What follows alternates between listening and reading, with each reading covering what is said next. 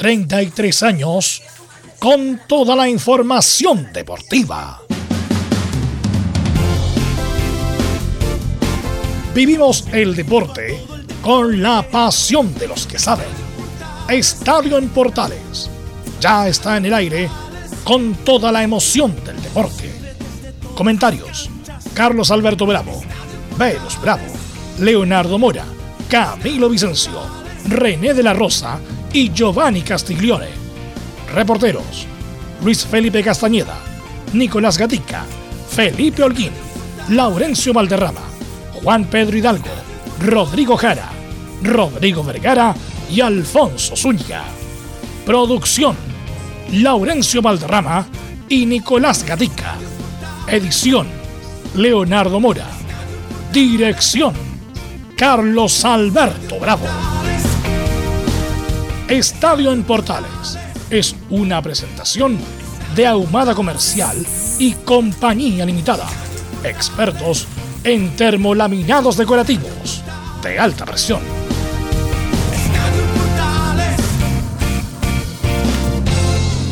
¿Qué tal? Buenas tardes. ¿Cómo le va?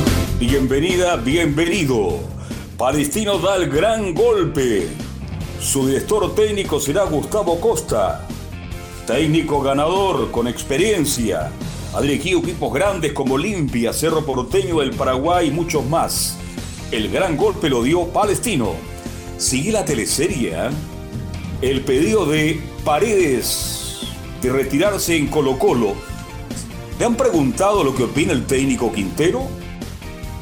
Hoy se define el caso Melipilla. Podría perder la categoría incluso desafiliación del fútbol profesional. ¿Qué pasa con Rebolledo en la Católica? Y Bonanote, ¿le van a seguir pidiendo a Bonanote que se siga bajando el sueldo? Llegó a ganar 25 millones. Quedó en 15 y ahora quieren que se baje el 50% para seguir en Universidad Católica. ¿Le han preguntado al Tati por Orellana? Esto y mucho más vamos a compartir la presente edición de Estadio Portal en el día de hoy. Vamos de inmediato con ronda de saludos. En primer lugar saludamos quien informa de Colo Colo, desde la calle San Isidro, donde hay miles y miles de personas comprando los regalos navideños. Nicolás Gatica, ¿cómo le va? Buenas tardes. Buenas tardes a toda la sintonía de Estadio en Portales. Claro, en Colo Colo, según información, dicen que Gustavo Quintero estaría de acuerdo con que volviera Esteban Paredes. No se sabe los seis meses, todo el año, si va a ser titular o no, pero estaría de acuerdo que llegara Paredes, pero obviamente igual sigue la petición por el 9, sigue la teleserie de hecho de Argentino Junior. Y le dieron un portazo a Colo Colo, dicen que Ábalos, el paraguayo, estaría renovando con el cuadro de los bichos colorados, incluso tampoco se iría a Boca Junior. Y recién mañana miércoles la dirigencia se reuniría para ver el tema del 9 y otras cosas más. Perfecto, y mucho más nos va a contar en su estilo inconfundible Nicolás Ignacio Gatica López. Don Felipe Holguín, ¿cómo está usted? Muy, pero muy buenas tardes. Muy buenas tardes, don Carlos Alberto. Gusto en saludarlo a usted y a todos los oyentes de Estadio Portales que nos escuchan a esta hora de la tarde. Eh, la Universidad de Chile empieza a buscar delanteros para suplir la ausencia del goleador que ya abandonó el cuadro azul. Estoy hablando Joaquín Larribey. Por supuesto, tendremos declaraciones además de eh, Ronnie Fernández y de Johnny Herrera. Esto y más en Estadio en Portales. Perfecto, muchas gracias. Ahí estará Felipe Holguín para informar todo lo que está pasando en Universidad de Chile. ¿Y quién nos va a informar de Católica? Belén, pues. Belén Hernández. ¿Cómo está Belén? Buenas tardes. Muy buenas tardes, don Carlos Alberto, y a todos los que nos escuchan hasta ahora. Así como usted bien lo mencionaba, vamos a estar revisando qué va a pasar finalmente con Diego Buenanote, si va a continuar o no en el cuadro cruzado. Y también vamos a revisar el tema de Ignacio Saavedra, si va a continuar o no, o si va a emigrar al fútbol argentino. Esto y más en Estadio en Portales.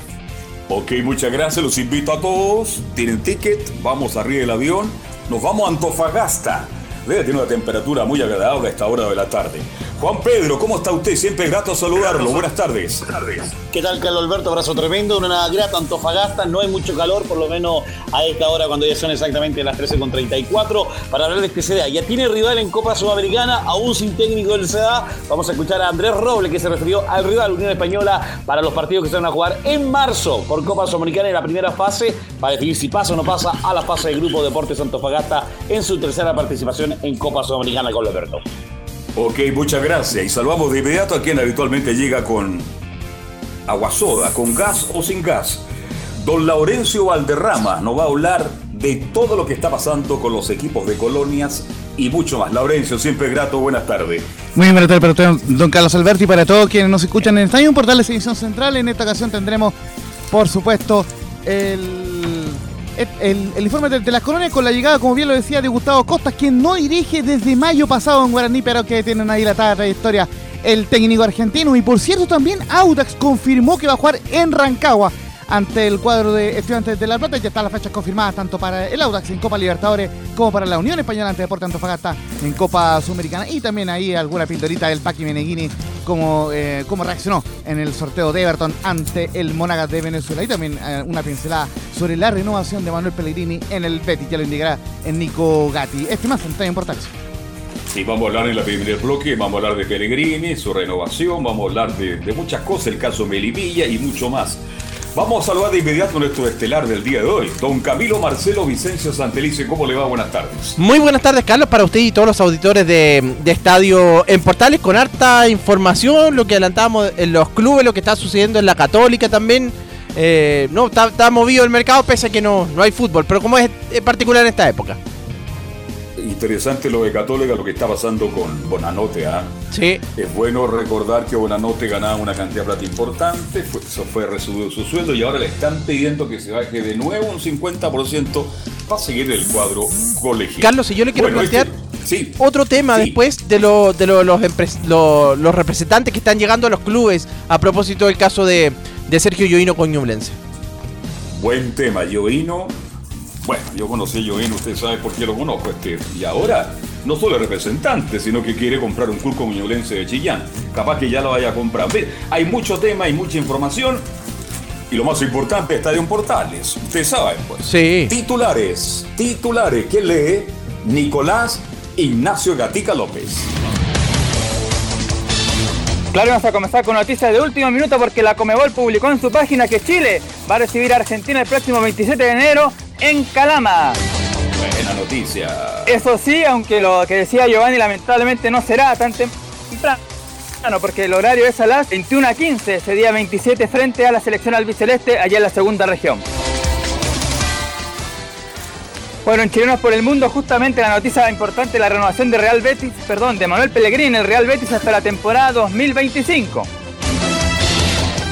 Nos vamos ahora a la premiación del Círculo de Periodistas Deportivos para los mejores exponentes de cada disciplina de la temporada 2021. El mejor deportista 2021 fue el golfista Guillermo Mito Pereira, que también había sido el mejor por parte del Comité Olímpico. Recordemos que en la anterior edición, en 2019, también el golf se había quedado con el máximo galardón tras el premio conseguido por Joaquín Niman. En cuanto al deporte paralímpico, era que no Alberto Barça, triple medallista en Tokio 2020, fue elegido el mejor de los mejores. El nadador nacional ganó una medalla de oro y dos preseas de plata. Ahora en cuanto al fútbol chileno en Everton ya tiene su primer refuerzo para la temporada 2022 el defensor John Salas, ex Coquimbo Unido. Y de hecho hablando de Coquimbo, dos exponentes que estuvieron en la gran fase de la Sudamericana que llegó a semifinales, Joe Abrigo y Rubén Farfán van a volver al cuadro de la cuarta región. Además se resolvió el caso de suplantación de identidad en Unión La Calera. Nicolás Ambrosio, quien se hizo pasar por el portero Martín Arias en un examen PCR previo a un partido sudamericana, recibió solo como sanción una multa económica.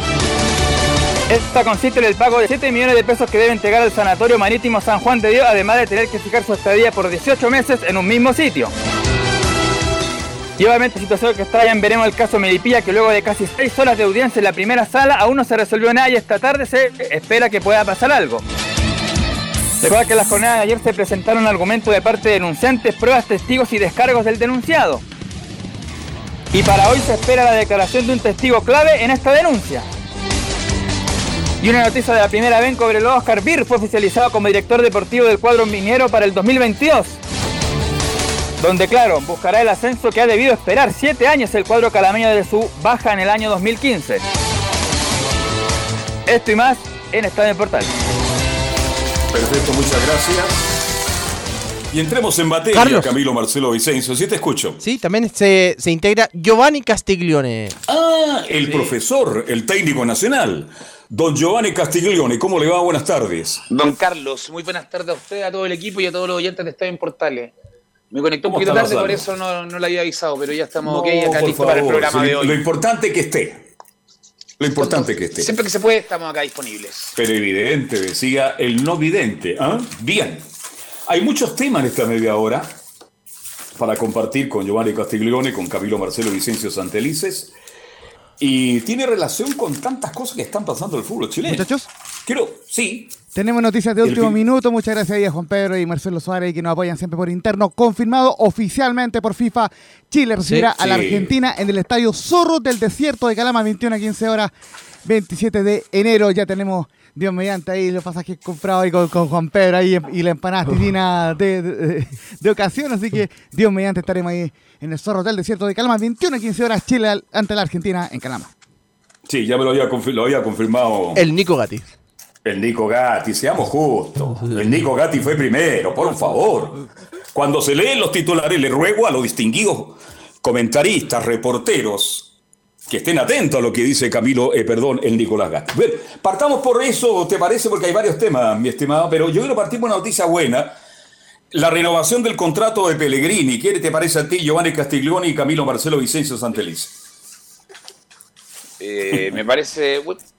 Bueno, Carlos, me parece que es, algo que era bastante lógico que pasara, ya que eh, la campaña ha sido bastante buena lo que ha hecho. Bueno, en todos los equipos que ha estado, creo que ha hecho una cam- campaña bastante buena. Y sobre todo cuando continúa más de un año, él empieza ya a marcar una diferencia que, que nos tiene acostumbrados por los procesos que él realiza, donde organiza el equipo y el segundo año ya empieza a armar un equipo mucho más competitivo, ojo independiente de que está bien metido arriba, el segundo año de Pellegrini es siempre mo- mucho más fuerte. De hecho, si fuera ganado, perdió un partido increíble, lo tenía en el bolsillo. Eso es el fútbol, por eso es apasionante. Camilo Vicencio lo tenía en el bolsillo, si no sería segundo en la Liga Española en este minuto, Camilo. Sí, pues este ya es el segundo año y claro, bi- bien, me, parece un técnico para, para, para proceso, también el eh, Manuel, Manuel Pellegrini y qué importante trabajar lo que hace con, los, con este tipo de, de equipo y no solamente con, con este de, con el Betis, sino que también cuando estuvo en equipos grandes, con el Manchester City, en Inglaterra, no, pero es un técnico para, para proceso, así que súper bien la, la continuidad. Sí, equipo de medianía de tabla, como fue el Villarreal, que ahora está tomando un equipo grande, el Málaga, imagínense. Este, no, ha hecho una carrera increíble. Yo sé que hay mucha gente que no le gusta el fútbol de Pellegrini. No les gusta el fútbol. Estoy hablando de Chile. Hay muchos críticos, pero también tiene muchos adherentes, yo me incluyo, de buen trato a la pelota. A rato es muy pausado, dicen que ahora ha cambiado un poco, es un técnico más frontal. Pero ¿quién puede negar la campaña de Pellegrini? Más allá de que a ti te guste o no te guste Giovanni Castiglione, pongo un ejemplo, no que lo, lo estés diciendo tú, pero imagínate todo lo que ha logrado en estos largos años fuera de Chile. Eh, comparto plenamente con usted, Carlos. Me gusta, me gusta el estilo de Pellegrini, un, un entrenador que no se quema con nadie. Cuando llegó a Villarreal sacó a jugadores importantes. Luego del primer año, como fue Sorín, terminó sacando a Riquelme, porque le causaban problemas en el camarín y todos pensaban que se iba a estar a la gente encima, diciendo que terminó formando un equipo que también siguió siendo competitivo.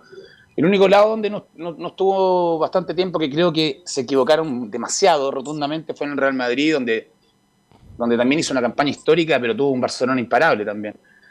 Me, me- así que, me- como siempre he dicho, me gusta, me gustan los procesos de Pellegrini, me gusta el orden que tiene, y nunca se me va a olvidar una vez una conferencia de prensa que le preguntan, pero usted nunca hace cambio en su esquema cuando va perdiendo. Y la respuesta de él fue, ¿por qué voy a cambiar algo que me, generalmente me resulta bien?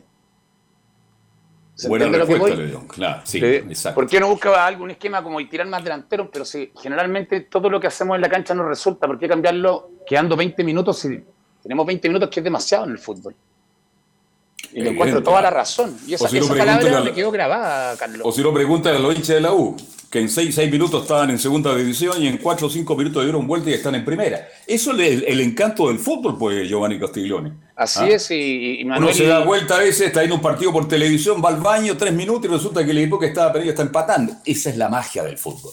Ahora yo destaco a Pellegrini, bueno, a él, él, va a tener una cosa que lo va a acompañar siempre cuando la U bajó a segunda división, ¿entendí? Pero bueno, como en Chile somos buenos para recordar, porque todavía hablamos del penal de Caselli, yo no sé, por, será porque tenemos pocos triunfos, pocos logros a nivel internacional. Pero uno va a Argentina, claro, Argentina tiene 7, 8 técnicos de alto nivel por el mundo, pero hablan y hablan y hablan y hablan. Y en Chile cuando se habla mucho de un técnico como Pellegrini, como que mucha gente no le gusta. No se reconoce el trabajo de un técnico chileno.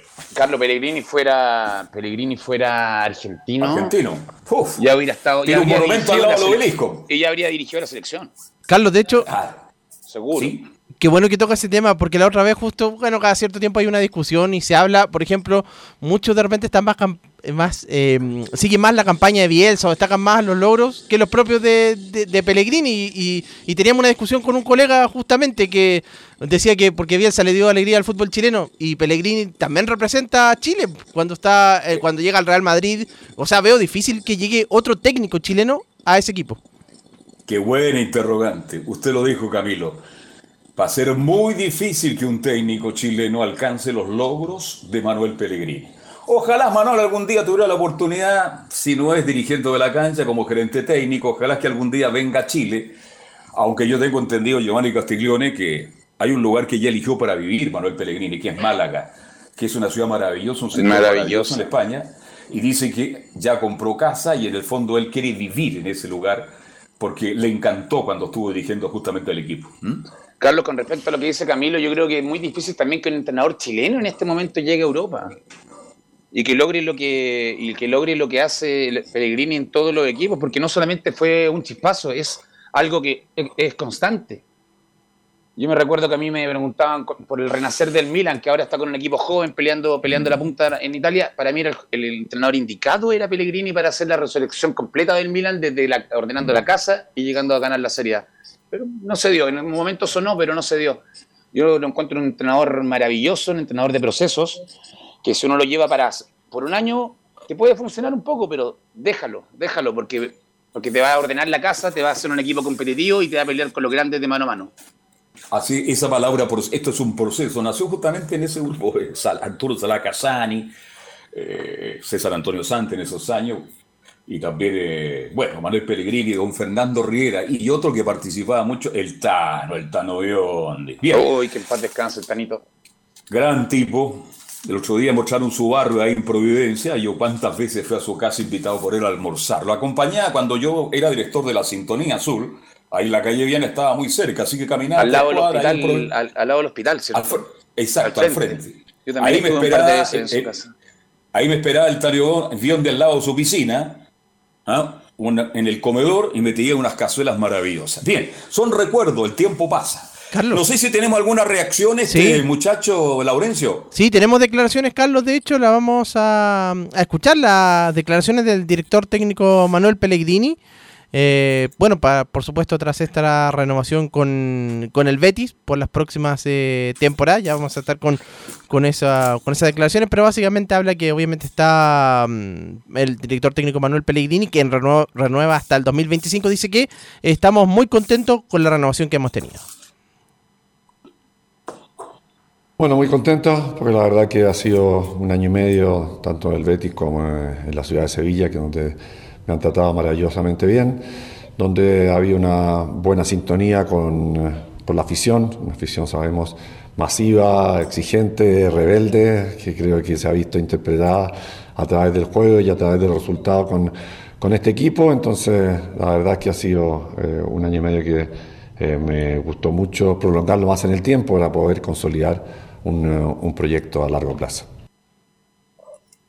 Ahí está don Manuel Pellegrini. Este, bueno, ha hecho una labor extraordinaria, este, pero reitero, me gustaría que algún día él se formó en Chile como jugador, como técnico, no olvidemos que la familia, el padre y su madre, no estaban muy de acuerdo con esto del fútbol, Giovanni Castiglione, y le dijeron a Manuel, se a ser un técnico de categoría, si vas a llegar a Europa, a otros mercados más difíciles, te apoyamos. Bueno, y Manuel compró el objetivo. Primero fue profesional, por algo de ingeniero, y ahora en el fútbol ha sido un tipo ganador extraordinario. Así que nos alegramos mucho por Manuel Pellegrini, porque yo le pregunto al panete, te pregunto a ti, Giovanni Castillón y a Camilo, eh, hace un año y medio atrás hablamos del Real Betis en Chile. No, no, no, no, no, no. No. Es un equipo, es un equipo de venía de tabla. Oye, pero tiene un estadio maravilloso, Giovanni Castiglione, increíble, ¿eh? Sí, un estadio maravilloso y, vuelvo atrás un poquito, vuelvo a la historia. Recordemos que en Málaga hizo tremenda campaña cuando llegó un jeque y el jeque se fue y dejó un equipo quebrado y Manuel lo mantuvo en la primera línea también funcionando. Sí. Entonces no es cosa de que no, porque llega en jeque, hay plata, llegó al Real. No, él hace, ah, el trabajo que lo hace, lo hace con, con pinza y, y los resultados lo avalan. Lo avalan. Como a mí siempre me han dicho, ¿por qué no llega a la selección? Creo que la selección, es- Manuel es de proceso, es de, es de proceso y la selección es de momento. Creo que son cosas distintas. Igual, No obviamente, todo el mundo espera que llegue a la selección, pero yo creo que Manuel, yo creo que Manuel no va a volver a Chile. Como usted- lo dice, se va a radicar en Málaga y yo creo que no va a llegar nunca a dirigir la selección chilena. Va a venir de visita a Chile. Va a venir de visita a tomarse un café con su compadre y amigo Arturo Salá Casani. ¿ah? Y a compartir con ciertos amigos que él tiene.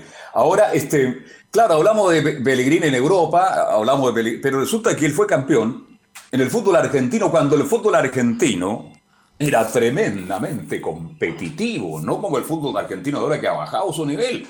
Dirigió un grande como San Lorenzo, lo sacó campeón y a, y a- River Plate. Entonces, se nos olvidan cosas. También fue campeón en de Ecuador. momento- Claro, ahí con... Con el ayudante Nano Díaz. Nano Díaz era el ¿ah? ayudante, sí. Correcto. Entonces nos olvidamos de esas cosas de Manuel, que ha hecho una campaña extraordinaria. Bien, ¿no hay nada más de Manuel, mi estimado eh, Camilo? No, eso nomás de, de Man- del técnico Manuel Pellegrini. Bueno, los lleva a otro tema. Acabamos de escuchar que fue confirmado el Estadio Municipal de Calama, lo que me alegra mucho. Comentábamos la semana pasada, Giovanni y Camilo, de que ojalá se jugara al mediodía, se jugara a las 3, 4 de la tarde por el calor. Ahora se va a jugar con mucho frío. No sé si tú jugaste de noche en Calama, Giovanni Castiglioni. Yo estuve muchas veces narrando fútbol en Calama y el frío que hace en la noche es inaguantable. Pero por lo menos la FIFA le dijo sí a Chile, puede jugar en Calama. En un momento dado, lo comentamos todos en Estadio Portales, de que era difícil que la FIFA autorizara un partido de Chile jugando en Calama. Por lo menos se juega en, e- en esa ciudad. Eh, Carlos, sí, me tocó jugar de noche. La altura no se siente, lo había comentado, lo había dicho hace bastante, Sí, hace, sí. Un, hace un tiempo. Eh, lamentablemente no se puede jugar como nos hacen en Ecuador, como nos hacen en Colombia. No, no se pudo programar esa hora. Obviamente yo creo que también es porque jugamos contra Argentina. Pero por lo menos ya se avanzó algo y se le ganó algo que todos decían que no, era imposible que, el- Correcto. que, la, que la Conmebol dijera que fuera Calama. Esperemos que el próximo paso sea que si vamos a seguir siendo local en Calama, eh, a mí no me gusta de noche, que sea de día y que sea a las 4 de la tarde, que se note la diferencia y que los equipos que vengan acá, en verdad, se suben al avión ya molesto. Esa es la idea. Cuando los llaman a la nómina, ay, que ir a Calama a jugar a las 4 de la tarde. Creo que por ahí va el tema, va buscarlo hacia futuro. Ya se ganó un pequeño, una pequeña peleita. Esperemos que sea el resto sí. Muchachos, te escucho. No, eh, básicamente este partido solamente por ser el, el siguiente ante Bolivia, 27 justamente se va a jugar a las 21.15 horas como, le, como ustedes comentaban en Calama, y el 1 de febrero se va a jugar a las 5 de la tarde, hora chilena, 4 de la tarde, hora boliviana, en el, en el Hernando Siles de La Paz, Bolivia ante Chile, solamente por la, por la operación La Paz, digamos. Chile juega de local en, en Calama, ya, ya lo he comentado. el- Sí, el- el- sí, ¿No se ha el- planificado el día de mañana seguir jugando allá? No, no, No, no, no, eh, no, no. de- No, de- yo creo de- que también de- de aparte... hecho, Que sería con Uruguay el último. eh, justamente, muchachos, eso les quería marcar, que los, lo- los mismos jugadores ya, ya eh, eh, habrían pedido jugar el partido ante Uruguay en el estadio San Carlos de Apoquindo porque existía una leve eh, opción de llevar el partido a Concepción. No, descartado. Chile vuelve a jugar ante Uruguay en San Carlos de Apoquindo y ya, ya lo confirmado, juega inéditamente, primera vez en la historia que Chile juega de local ante un rival, en este caso Argentina, en Calama el día 27 de, de enero, 21 a 15 horas. Logro entenderte lo que tú quisiste decir, Giovanni, que sea futuro, se abre una puerta. Sí. La puerta de Calama estaba cerrada, se abrió una puerta. Yo con Uruguay, lo digo ahora, falta mucho tiempo, jugaría, llevo- jugaría también en Calama. Yo lo Yo, llevo a me Calama. llevo a Calama a Uruguay. Va a depender los resultados con Argentina y con Bolivia. Yo llevo a Uruguay a jugar a Calama.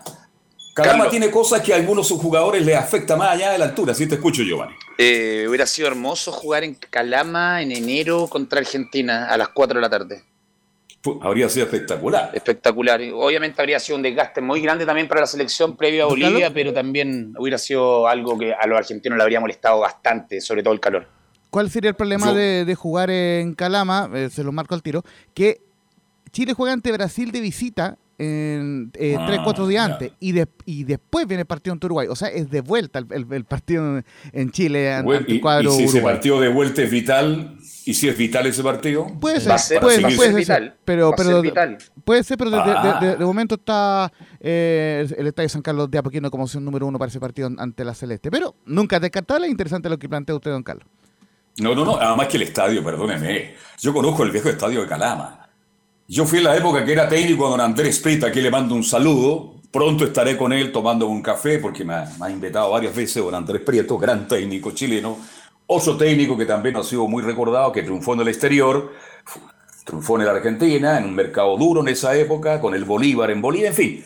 Y Andrés me decía, mira Carlos, acá cualquier jugador, aunque esté acostumbrado a Calama, con el solo hecho de llegar a Calama, ver este desierto, ya el jugador tiene una actitud distinta, diferente a cualquier estadio. Y eso es una ventaja.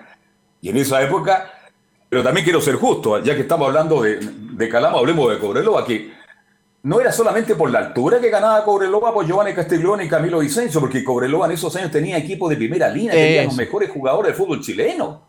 ¿Ah? Lo, concuerdo, Carlos, 100% con usted, ¿eh? pero también, también tiremos un poco que se jugaba a las 12 del día, se jugaba a las 2 de la tarde. Sí, ir a Calama cuatro, para. Colo Colo, para la U, para Católica cuatro. era terrible y eran partidos que eran perdidos. Correcto. Me acuerdo que incluso los, equipos entrenaban tapándose las narices con algodón porque supuestamente respiraban menos. Era, era, un era un tema ir a Calama, ¿eh? porque sobre todo se jugaba a las 12 y también un par de partidos se jugaron a las 2 de la tarde y Copa Libertadores en Cobreloa jugaba también 2 de la tarde, 12 del día. Entonces era una cosa donde, teniendo un equipazo, marcaron una diferencia de local que era súper difícil, lo llevó a jugar Copa Libertadores a- a- en, en primera, en primera categoría jugando llegando arriba, arriba. Entonces, ya eso voy. Si vamos a tener la localidad, saquemos el máximo provecho. Y ahora pongo el, el tema, si le ganamos a Argentina en Calamá, contra Uruguay vamos a jugar en San Carlos. Por eso yo hacía la- Eso, la, la pregunta. Sí, sí, una buena pregunta. usted- claro, oye, pero usted, de, de- ustedes muchachos, ¿han estado alguna vez en, Cana- en el viejo estadio? No, yo no, jugué en nunca. el viejo Fueron- estadio. ¿Fueron, ¿Fueron una vez, alguna vez a transmitir a Calama ustedes? No creo, ¿no? No. yo jugué en el viejo estadio, Carlos. Claro, eh, porque había una escalera para llegar a las cabinas de transmisión. Yo que tengo buen estado físico, soy un privilegiado en ese aspecto. Oiga, yo ya cuando ya en el, Alberto. decimoquinto paso en la escalera, yo me paraba. Era muy difícil. Imagínense los que eran los radiooperadores. En esa época se bajaba con radiooperador porque lo- la tecnología era, era otra. Muchas veces tenían que subir y volver a bajar. Es una cosa impresionante. Así que, bueno, ahora el estadio es moderno, es muy bonito, la cancha es Alberto. excelente. Sí, te escucho.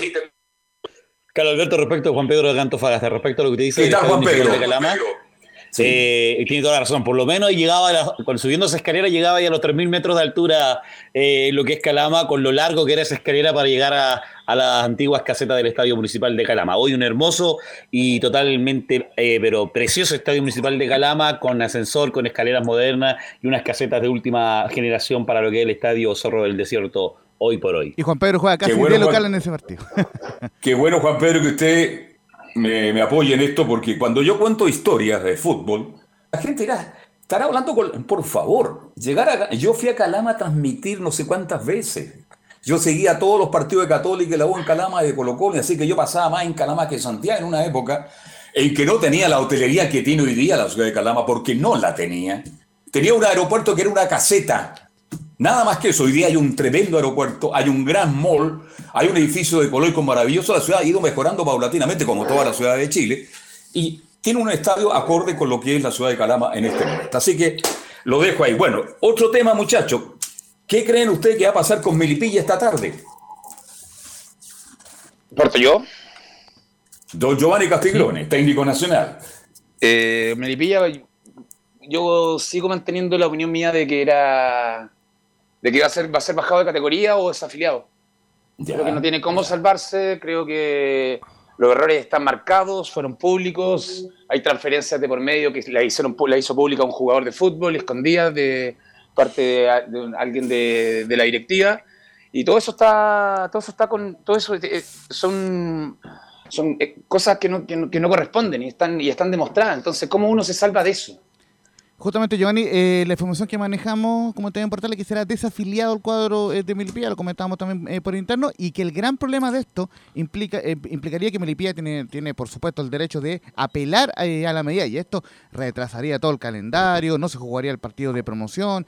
Ha- Hay, un tremendo problema que se podría generar si es que Melipilla es, des- es desafiliado, como pareciera ser que es la indicación. Y ojo, justamente anoche un portal, vamos a decir, Red Gol, tiró la información de que Melipilla iba a ser ser desafiliado y que Guachipato iba a jugar la liguilla de promoción. Y Milipilla, Perdón. y, Mi- y Milipilla Perdón, respondió de perdón, inmediato. perdón, perdón, perdón, Laurencio. Sí. Primero lo dijo Radio Portales y lo Sí. dijo René de la Rosa. Por favor, ¿qué nos está pasando? Pongamos la atención a lo que comenta Carlos, Giovanni, Velo y todos los integrantes. lo- lo que le dijo marcando Re- es otra cosa. Velo le preguntó, Carlos, le dijo, ¿cuál es tu pálpito? Termino la idea, termino la idea. Le dijo, Velo, ¿cuál es tu pálpito? Eso.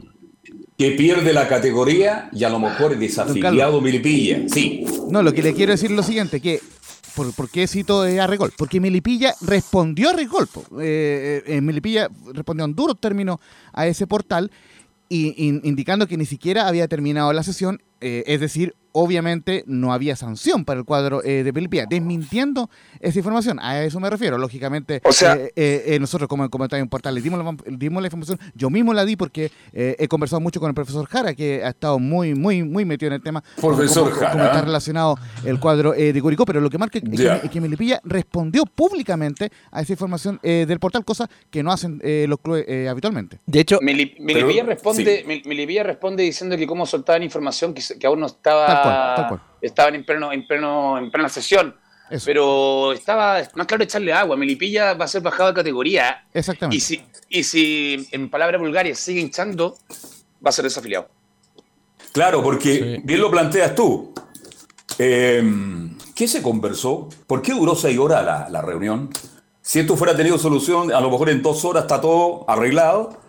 El problema es que existe dos opciones, que pierda la categoría o ser desafiliado. Así que vamos a estar muy atentos porque hoy le día yo creo que va a haber... Carlos, le pongo ¿Sí? un ejemplo. ¿Por qué? ¿Por qué de un día para otro Lautaro de Win dejó de, dejó de pelear, dejó de hablar? Sin comentarios. Corría el riesgo de ser, de ser desafiliado. Exactamente. Y ese es el momento de Melipilla. Y entonces yo estoy viendo, Laurencio, Camilo, le pregunto a todos ustedes que, no sé, yo creo que va a, va a jugar este Guachipato con Copiapó. ¿Mm? Tendría que ser así o salvo que no se no se llegara eh, salvo que no se llegara a jugar justamente el, eh, el partido de la promoción, porque también es, esa es otra de las posibilidades. Ahora la situación de Melipilla no es de ahora. Melipilla, y sabemos que hay una relación, hay una conexión en lo que pasó con Lautaro de Buey, Giovanni Castiglione y con Melipilla. Se juntan los nombres, los mismos apellidos. Yo no sé por qué está pasando esto en el fútbol chileno. ¿ah? No me parece. Pero yo creo, Carlos. ¿Mm? yo creo, Carlos, que de aquí para adelante, después de lo de Lautaro y ahora con lo de Milipilla, creo que la NFP va a ser un cambio radical. No creo que se de- de- deje que vuelvan a pasar estas cosas, porque aparte se hace público a nivel mundial. Evidente, pues, sí. La Entonces gente eso cree que no afecta a nivel local, no, no afecta a nivel mundial. Perdemos seriedad como Federación de Fútbol de Chile. ¿Mm? Así es, entonces yo creo que la UNFP tiene- se va a poner los pantalones y va a empezar a ser mucho más estricto con, con todo lo que sea el papeleo y espero que se modernice con el tema de, de- del papeleo digital y que no sea todo, todo enviado casi prácticamente por carta o llevado por el mismo presidente de la NFP. Acá están los jugadores inscritos, acá están los documentos, para poder hacerlo un poco más, más rápido. Sobre todo más rápido, porque lo de Milipilla, el, el problema de Milipilla se supo hace tres meses más o menos, aprox, que ya los Sí, equipos estaban sí. informados de todo esto. Pero la NFP quiso esperar el fin del torneo para no interferir en, en lo que era la parte de abajo, sobre todo. Eh, y, y cerrando el torneo, abordó lo de Milipilla y que ya está tomando las resoluciones que creo yo Milipilla va a ser bajado de categoría. Ojalá que Bien. no sea desafiliado por, el, por los hinchas de Milipilla, por la ciudad de Milipilla, porque el daño que hacen los dirigentes es demasiado. Oiga, Giovanni, ¿usted cree que los hinchas de Melipilla, usted cuando viajaba a la costa, había que parar en Melipilla, ¿sí o no? ¿Qué es el día uno? El sanguchito de pollo y el huevito duro, ¿no? ¿Mm? ¿Usted cree que hinchas de Melipilla se sienten identificados con los actuales dirigentes? No, no, y ¿Usted sobre todo que lo, lo- mire, lo mire lo que voy a decir. Los diri- nuevos dirigentes que tomaron Melipilla y Lautaro de Buin le hicieron un daño a la institución. Usted vaya a preguntar a Buin qué opinan de los dirigentes. Le hicieron un daño a Lautaro de Buin. Eran equipos modestos, sacrificados, pero transparentes en todo sentido. Y esta nueva modalidad de nuevos administradores, de nuevos dueños, le han hecho un daño tremendo a Deportes Melipilla, que ya está terminando su estadio, y también le hicieron un tremendo daño a Lautaro de Win, institución que conozco porque muchas veces fue invitado a los aniversarios. Está pegadito a la carretera y justo en la diagonal, ahí está el estadio de Lautaro de Win. Bueno, hay tanto tema, vamos a ir a la pausa y luego ya regresamos con el informe de la U y Católica y mucho más en Estadio en Portales.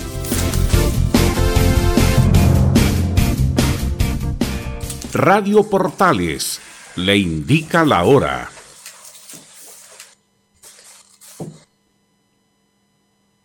Las 2 de la tarde, 4 minutos. ¿Quieres tener lo mejor y sin pagar de más? Las mejores series de televisión, los mejores eventos deportivos, equipo transportable, películas y series 24/7. Transforma tu TV a Smart TV. Llama al 973-718989. Twitter arroba panchops. Visita www.radiosport.cl, el sitio web de la Deportiva de Chile. Programas, noticias, entrevistas y reportajes, podcast, radio online y mucho más. Todo lo que pasa en todos los deportes lo encuentras en www.radiosport.cl. La Deportiva de Chile en Internet. Porque lo bueno puede ser aún mejor. Prepárate a conocer la evolución de la Primera de Chile. Bienvenido a Portales Digital. Ingresa ya a www.radioportales.cl y descubre nuestra señal en vivo en audio y video, además del tradicional 1180m.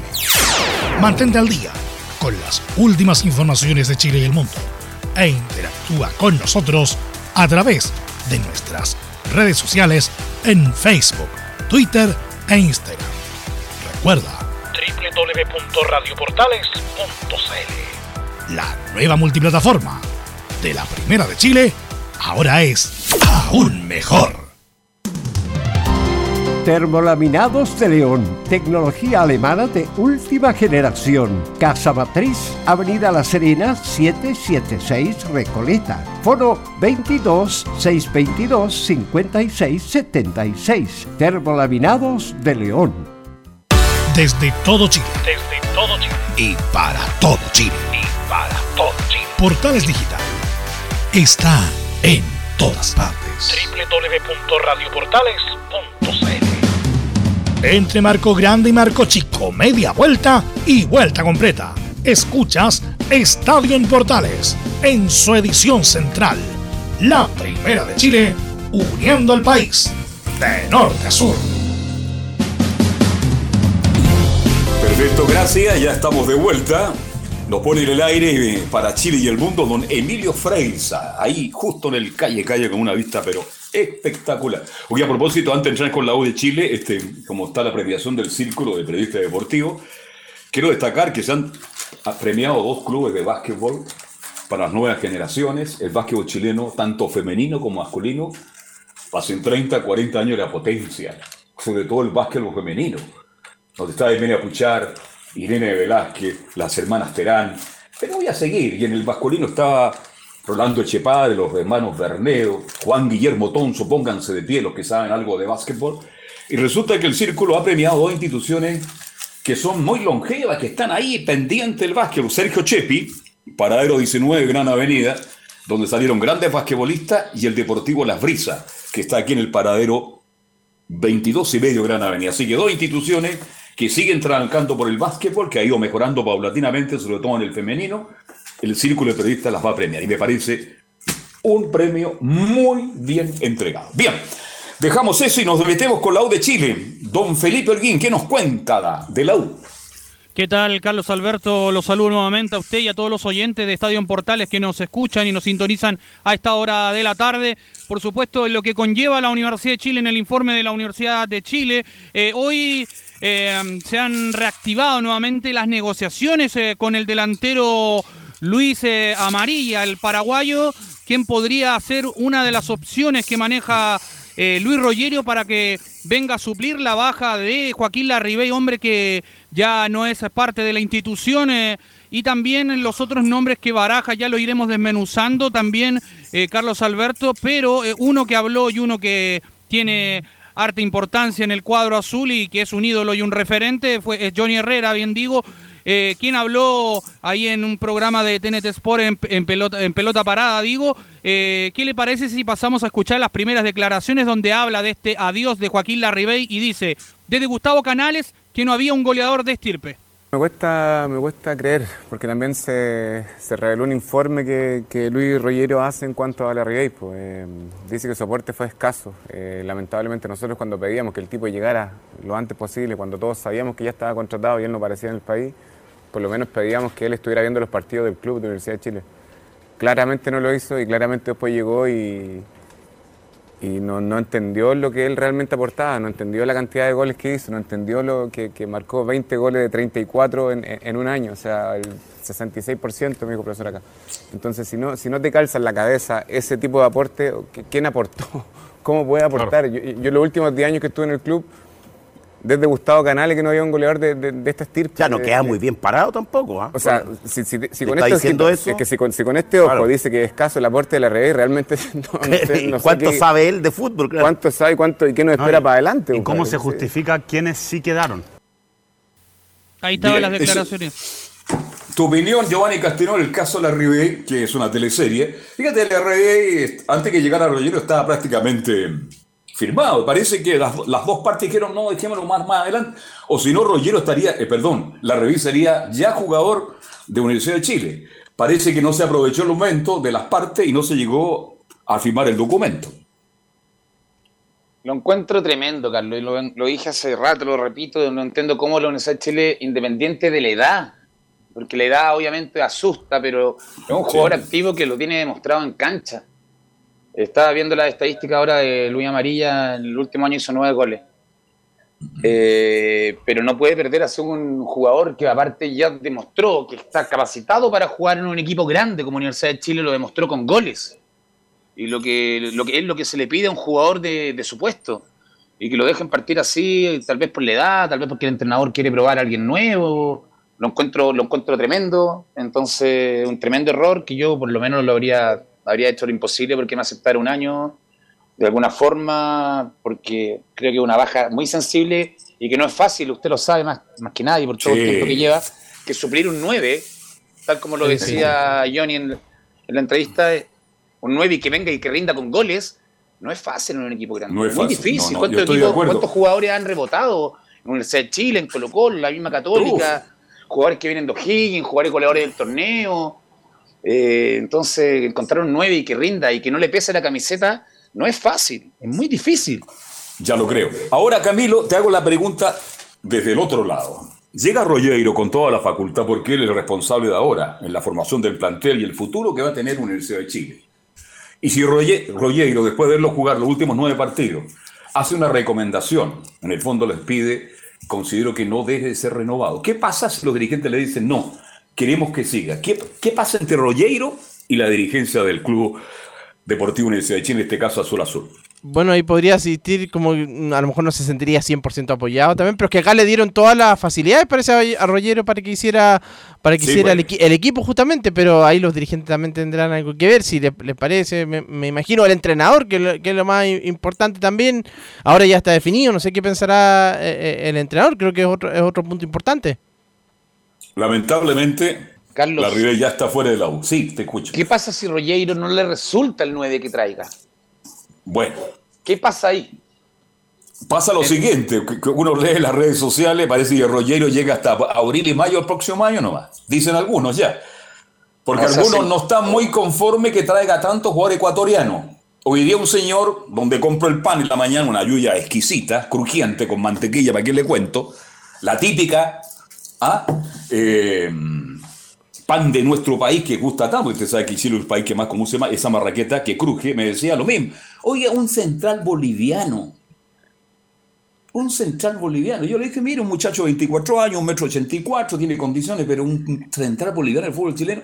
Mira, ya empiezan todo el mundo a opinar al respecto, pero el caso de la Ribey, si es que es así, porque yo no sé a quién cree él en este minuto, Roger, este, según la Ribey, él pidió solamente un año. Si era un año, había que dárselo de todas maneras por los goles que marcó. Ahora, tú bien lo dices, Giovanni Castillo, ¿qué pasa con el próximo 9 que llega a la U? Y si no marca ni siquiera la mitad de los goles que hizo la Ribey. Oye, Ahí no van a es empezar fácil. los- Y no es fácil No es que haga la mitad. no. Sí. Larry Bay en 79, 70, no, no recuerdo exactamente, hizo cerca de 40 goles. entonces- 46, sí. 46 goles, entonces imagínate, es una, es una ci- cifra, cifra tremenda para un 9. que no haya hecho gol en la última fecha, ok, pero ver lo que hizo. En un equipo que no jugaba fútbol, Carlos, seamos sinceros, el Sáenz Chile no jugaba Sí, nada. No, no, no, no, estamos de acuerdo. Con un tipo que lo Salvo habilitara, yo creo que la 10 Rivera habría hecho 60 goles si tuviera un, un un jugador que lo habilitara, punteros que llegaran por fuera, por derecha, por izquierda, por arriba, por abajo. Yo creo que la Rivera habría hecho mucho más goles. de que sido, hizo. Pongamos- le pongo el ejemplo, el bando contrario, hubiera sido 9 Colo Colo, con el fútbol que jugaba Colo Colo, ¿cuántos goles podría haber Uh. hecho la Ribey? Se lo hizo en la Universidad de Chile sin atacar, sin jugar fútbol, sin nada. Exactamente, ahí estoy completamente de acuerdo. Volvemos con Felipe Olguín. Y al respecto también de los eh, que ya están abrochados ya como posibles refuerzos ya en la Universidad de Chile, es uno de los que nombraba usted, eh, Carlos Alberto, es eh, José María Carrasco, el boliviano que ha jugado dos partidos en Independiente del Valle y es, bueno, es el seleccionado boliviano, jugó ante la Argentina. Y el otro nombre es Hernán Galíndez, que ya está de vacaciones en estos momentos en Nueva York, pero llegaría ya eh, durante la próxima semana a más tardar junto con el técnico Santiago Escobar para poner la firma y ser presentado oficialmente en el cuadro azul. Estos serían más o menos los dos nombres que tendría ya abrochado la U. Pero los nombres que busca en delantera son eh, Cristian Palacios, quien asoma eh, como una de las cartas principales también porque lo de Ronnie Fernández, como lo hemos dicho, no va a ser el hombre que va a venir a suplir esta ausencia del goleador Joaquín Larribey, eh, pero sí Cristian Palacio suena como una de las cartas principales, vale 250 mil dólares, lo que podría pagarle al representante y también gusta en la parte de la gerencia de Azul Azul. El otro nombre que suena también es eh, Cristian Martínez eh, Borja, de 33 años, también el- el- le apodan el camión y tiene un metro El 74. El, El colombiano camión. actualmente juega en Junior de Barranquilla y también eh, podría quedar libre y ahí la U podría entrar a negociar, pero es un poco más complejo el tema ahí de las negociaciones con este jugador que también eh, es llamativo para el cuadro de Azul Azul. Y también el otro nombre que suena y que también está libre, que ahí podría entrar a negociar eh, perfectamente la Universidad de Chile, es eh, Tiago Vecino, de 22 años, la joya que tiene el fútbol uruguayo. Esa es la libre. joya. Bueno, llega la joya, llega el camión, ¿quién más llega? El Totín. El El Totín. Luis ¿Y cuál es el otro? Oye, a usted le encanta eso, ¿ah? A No, Felipe le eh, encanta. ¿ah? El apodo que, le- le- que tienen ellos, yo solamente estudio los Pero a apodos usted nomás. le encanta eso. Hay muchos relatores jóvenes que le encanta. Yo, eh, usted lee las cartas al director del Mercurio, las últimas noticias sobre el Laboratorio Deportivo chileno, léanlas en cuando. Les va a hacer bien. Les va a hacer- hay muchas críticas con esto de los apodos. Hay apodos que son muy simpáticos, que son los menos, y algunos, eh, Giovanni que son muy hirientes. ¿ah? Que, eh, Carlos, sí. Cristian Borja hizo tres goles el, año- el 2021. ¿Cuánto? Tres. Hay que Uno- echarlo dos de inmediato, entonces. Hizo uno por el torneo y dos por la Copa. Difícil la tarea para la U. Pero por ahora, oye, y cuénteme, ¿qué pasa con Seymour? En un momento se da como un, un hecho que está firmado, que ya está trotando en la cisterna, pero parece que todavía no hay nada concreto, ¿no? No, de hecho está en conversaciones bien avanzadas con la escuadra de Azul Azul y ahí y esta semana tendría que firmar con la U, por lo que yo tengo entendido. Eso es por Ya. parte de este jugador. Y el otro nombre, Jason Vargas, que también está libre. ¿Cómo y- le dicen a Jason? ¿A Jason? ¿Cómo le dicen a Jason? ¿Cuál es el No, apodo? el apodo no, No. no, no lo tengo de Jason, ahí me pilló Carlos. No, no lo conozco. tiene que que haber- Buen sí. Eh, a- ayer yo, bueno, es amigo mío, lo subo en, lo subo en redes sociales, el mismo Seymour. de, Una el una deportivo José despedida María de- Urcuasic, que se referirá al proceso de Estamos con renovación y posteriormente Sí. iniciaremos la ronda de preguntas. Hola, buenas tardes a todos y a todas. Eh, bueno, me voy a tomar unos minutos para detallar un poco el proceso que llevamos adelante desde que, desde que terminó el torneo. Nosotros hicimos un análisis deportivo eh, en el cual ya anunciamos cuáles eran los jugadores que le íbamos a avisar que, que no iban a seguir con nosotros, en el que no le íbamos a proponer una extensión de contrato, como fue el caso de, Juan Fuentes, de Juan Cornejo y de, Gastón Lescano, y eh, a quienes le íbamos a proponer una extensión de contrato. Eh, a partir de ahí nosotros hacemos un análisis económico-deportivo también eh, de la situación. Hoy estamos viviendo en una situación de pandemia que todos conocemos, por lo tanto nos obliga hacer ese tipo de, evaluaciones. Eh, durante el año 2020 hemos tenido pérdidas, durante el año 2021 hemos tenido pérdidas debido a lo que todos saben, ¿no? Eh, no ha habido gente en el estadio durante casi todo el 2020, hubo casi la mitad del 2021. Eh, no hemos podido vender jugadores prácticamente eh, para poder nivelar el, el presupuesto que siempre es necesario, no para ganar, sino para nivelar lo que se pone al principio de temporada, dado que la pandemia ha afectado eh, en muchos lugares. Eh, y también hay una cierta incertidumbre con respecto a lo que pueda pasar eh, hacia el 2022 con respecto a, a las, a lo que está pasando en Europa en este momento, que lamentablemente siempre cuando pasa allá, luego viene para acá. Por lo tanto, eh, bajo ese contexto y bajo esa, ese análisis eh, económico deportivo y económico más puntual en este caso, empezamos las negociaciones con los jugadores y también tenemos un contexto que tiene que ver con una armonía del plantel y, y del grupo de jugadores. Nosotros cuando firmamos los contratos eh, siempre los cumplimos. Eh, pasó en, en, el 2020 con, con, toda la situación difícil que pasó, pasó en el 2021 y eh, generalmente cuando se firman esos contratos en algunas temporadas, en algunas par partes, siempre queda un desfase entre algunos jugadores que puedan ganar un poco más y otros jugadores que ganan un poco menos. Eh, ¿Qué es lo que hace el club generalmente eh, cuando llegan los procesos de renovación? Es donde nosotros un poco ajustamos esos valores para lograr esta armonía que en general eh, nos ha dado un éxito en los últimos años. Eh, a partir de ahí, a mí me gustaría detallarle un poco la situación de cada jugador, que no son parecidas, son distintas en la mayoría de los casos. Por ejemplo, el caso de Raimundo Rebolledo, un jugador joven que venimos hace prácticamente un año conversando con él, con, con una posibilidad de, de, extensión de contrato. Estamos conversando, todavía no hemos llegado a, un acuerdo, pero sí en el caso de él hay una extensión y, un aumento en, en, su renta que tiene que ver con eh, con el proceso que llevamos con nuestros jugadores jóvenes. En el caso de, de José Pedro Fuensalida, él tiene una renovación automática eh, que se ejecutó por minutos. Yo he escuchado en varios lugares o he leído también que eh, nuestros hinchas piden que, que, lo renovemos a Chapa y la verdad que el Chapa está renovado. Ya lo explicamos la otra vez, es una renovación automática que se da por cantidad de partidos y minutos jugados y, eso ya está eh, hecho. Por supuesto, el Chapa hizo su, sus comentarios y ya hablamos del tema en su momento y bueno, hasta ahora no, no ha habido ninguna novedad.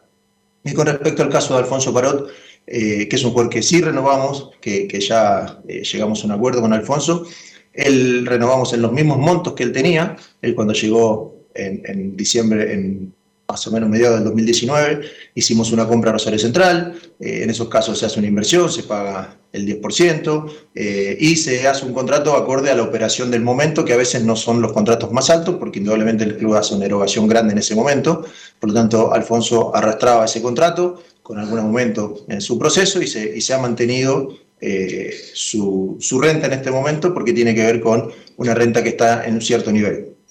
Con respecto a, a Germán Lanaro, a Luciano Agüed, a Edson Puch y a Diego Bonanote.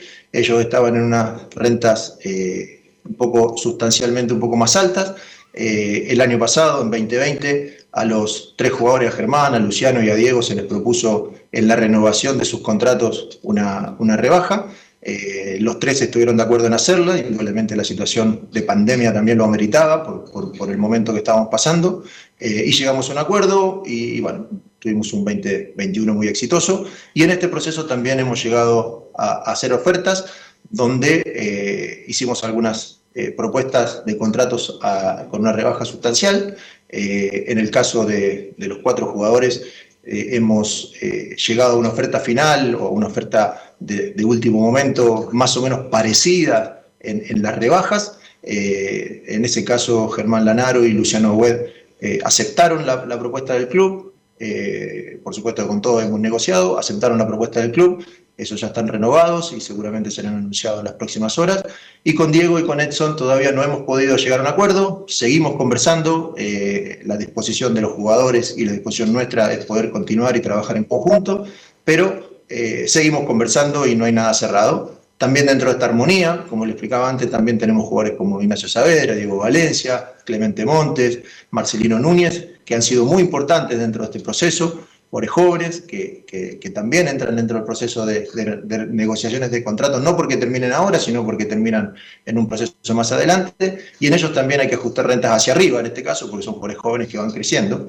Por lo tanto, la explicación de la situación tiene que ver con, con todo este tema eh, de buscar una armonía, ser lo más justos posible dentro de un, de un, plantel que ha sido muy exitoso, con jugadores que nos han dado mucho y, y, que haya una sana convivencia entre todos. eh, y eso creo que es, un, es, algo que nos ha funcionado. Por lo tanto, solo transmitir eh, a modo de información que, bueno, hay cosas que han salido en estos días en los medios de comunicación que no son 100% exactas, porque sí hay un, hay un tema, como les digo, de, de- bajas de, propuestas, pero no son exactamente las que, las que han salido en los medios de comunicación. Y, seguimos conversando, las negociaciones están abiertas y, esperamos poder armar el, el mejor plantel posible para, para enfrentar los desafíos de la, de la temporada 2022. Comenzamos la ronda de preguntas con Juan Vera, Radio ADN. Hola Tati, ¿qué tal? ¿Cómo estás? Buenas tardes. ¿Qué tal? Buenas tardes. Eh, Tati, ah, quería aprovechar porque mm, no habíamos tenido la posibilidad de hablar con respecto a la, a la caída, al fallido traspaso de, de Valver Huerta. ¿Nos puedes contar un poco al, al respecto, saber cómo está el, el jugador también de, de este traspaso que, que para la Católica significaba un ingreso importante además y que no se, no se termina dando? Eh, sí, bueno, a ver, eh, es, es claro que la ilusión de un jugador de poder ir a jugar al, fútbol brasilero, al campeón de la, Copa- Libertadores, eh, siempre es, grande. Bueno, eh, como nosotros comentamos en el, el comunicado que hicimos, eh, las imágenes mostraron eh, en su rodilla algunas dificultades. Eh, nos sorprendió porque eh, Valver no solo los tres años que estuvo con nosotros, sino el periodo que estuvo con, en Huachipato también jugó un alto porcentaje de partidos. Eh, pero bueno, eh, estas cosas son así, en algunos clubes o en algunas situaciones eh, se rigen por imágenes, en otras se rigen por la clínica o por, el historial del jugador en la cantidad de partidos jugados. Y bueno, en este caso hubo un consejo seguramente del área, del área médica de, de no realizar la operación. Nosotros, por un lado, bueno, tristes con, con Valver porque él también tenía mucha ilusión. Por otro lado, eh, sabemos que tenemos desafíos importantes, que Valver es un, es un jugador importante para nosotros, que él se siente bien en este club y bueno, trabajaremos para seguramente a mitad de año o a fin de año ver si, si hay alguna opción para que él pueda salir porque creo que se lo merece por todo lo que le ha dado al club. Martín Recamales, Radio Agricultura. José María, ¿cómo estás? Estamos, eh, estamos en vivo para Radio Agricultura. Eh, mi primera pregunta es eh, si se ponen un plazo para las renovaciones de Diego Bonanote y Edson Puch. Eh, cuan- esa es la primera pregunta. Y la segunda es eh, cuáles son los puestos a reforzar de cara al comienzo de la temporada de- del 2022. Muchas gracias. Mira, los plazos para nosotros y para los jugadores siempre es el, el- el más rápido posible. Eh, desde el momento que nosotros hacemos una propuesta eh, es porque queremos contar con los jugadores y, y en este caso queremos eh, contar con ellos, eh, ojalá para empezar la pretemporada, que es lo que todos queremos. Así que vamos a trabajar en eso, seguimos trabajando en la misma línea que, que- que comenté recién, eh, en, toda esta armonía de plantel y en esta situación que, todos han, han entendido y que están entendiendo. Y, bueno, ojalá podamos cerrarlo. Es- ese es un poco el deseo. ¿Cuál era la otra pregunta? La segunda pregunta es cuáles son los puestos a reforzar de cara al, comienzo de la temporada, cuáles se han tenido ya reunión con, Cristian Paulucci respecto a la planificación de la, siguiente temporada y cuáles son los, puestos, los principales puestos a, reforzar. Mira, nosotros, eh, la primera preocupación era las renovaciones, eh, porque ya con las renovaciones de Alfonso, con la renovación de Germán y con la renovación de Luciano, eh, y, con el plantel que tenemos con contrato vigente, tenemos un, un plantel muy competitivo, es el plantel que salió campeón el año pasado y que salió campeón el anterior. Por lo tanto, a partir de ahora lo que estábamos conversando es, eh, bueno, ojalá, como usted dije antes, cerrar lo de Edson y cerrar lo de Diego, eh, y a partir de ahí, si realmente encontramos alguna posición que creemos que le puede dar un salto de calidad al equipo, que pueda ser competitivo, indudablemente que lo, lo vamos a intentar hacer. Eh, pero tenemos las restricciones estas mismas que, que- que estamos hablando con respecto al- a, las renovaciones. O sea, no seríamos consecuentes si yo te diría ahora que estamos pensando en traer cuatro o cinco jugadores cuando estamos complicados un poco en las renovaciones. Entonces, eh, esa consecuencia la, la- la tenemos. Eh, sabemos que hay grandes eh, situaciones o problemas que se, que se han tenido en el último tiempo y se pueden tener para adelante, así que estamos siendo muy cautelosos a la hora de toma de decisiones, pues te vuelvo a repetir, tenemos un plantel eh, un equipo y un plantel competitivo y, y bueno, veremos qué es lo que, lo que se pueda incorporar de acá a- al inicio de la temporada. José Tomás Fernández, Diario AS Chile.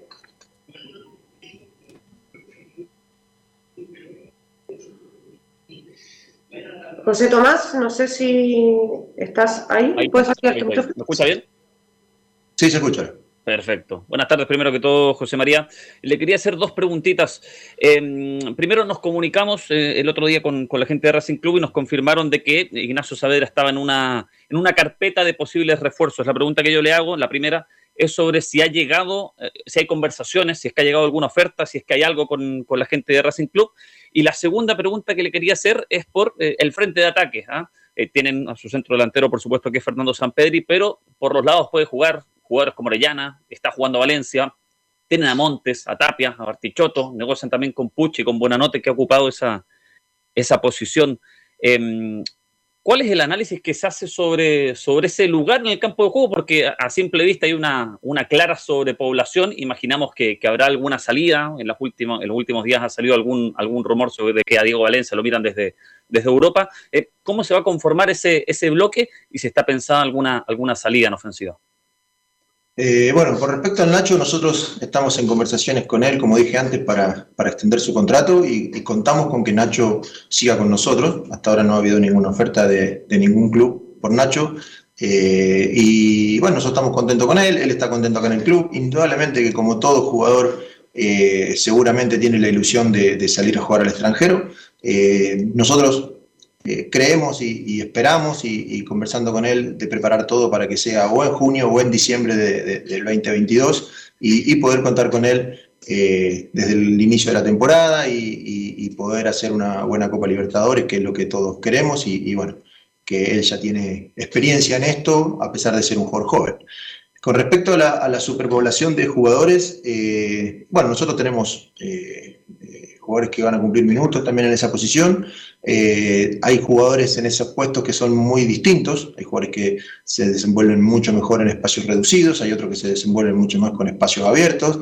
Eh, vamos a jugar eh, el Campeonato Nacional y la Copa Libertadores. Por lo tanto, creemos que dentro de una buena rotación debería haber posibilidades para que todos tengan participación y poder tener un buen, una buena cantidad de variantes y variables para eh, una posición o posiciones donde el equipo generalmente busca estar, que es en la, en la posición de ataque. Por lo tanto, creemos que, que en- entre todos podemos armar un, un buen equipo como para poder pelear los objetivos que tenemos y sabemos del desgaste físico y, y y también estaríamos preparados en caso de que, de que saliera alguno, podríamos estar protegidos des- desde ese lugar. Belén Hernández, Radio Portales. Ya estamos en vivo para Estadio Portales, ¿cómo está? ¿Qué tal? Buenas tardes. Mire, me gustaría saber eh, si el interés eh, por Eugenio Mena fue real o, o si es real y en qué quedó, en qué va la conversación si es que así hubo. Mira, te voy a pedir disculpas, nosotros en general nunca hablamos de, de posibles jugadores que puedan llegar, preferimos no, no manosear a los jugadores, no manosear a los clubes, hablamos de las situaciones puntuales que son los jugadores que están con nosotros y, y bueno, y sí anunciamos los jugadores cuando llegan, pero en general no solemos comentar y te pido disculpas, espero que no, que no, que, que no caiga mal, pero siempre más o menos decimos lo mismo, preferimos no hablar de, de posibles jugadores que puedan llegar. Sebastián Aguilar, Radio Cooperativa.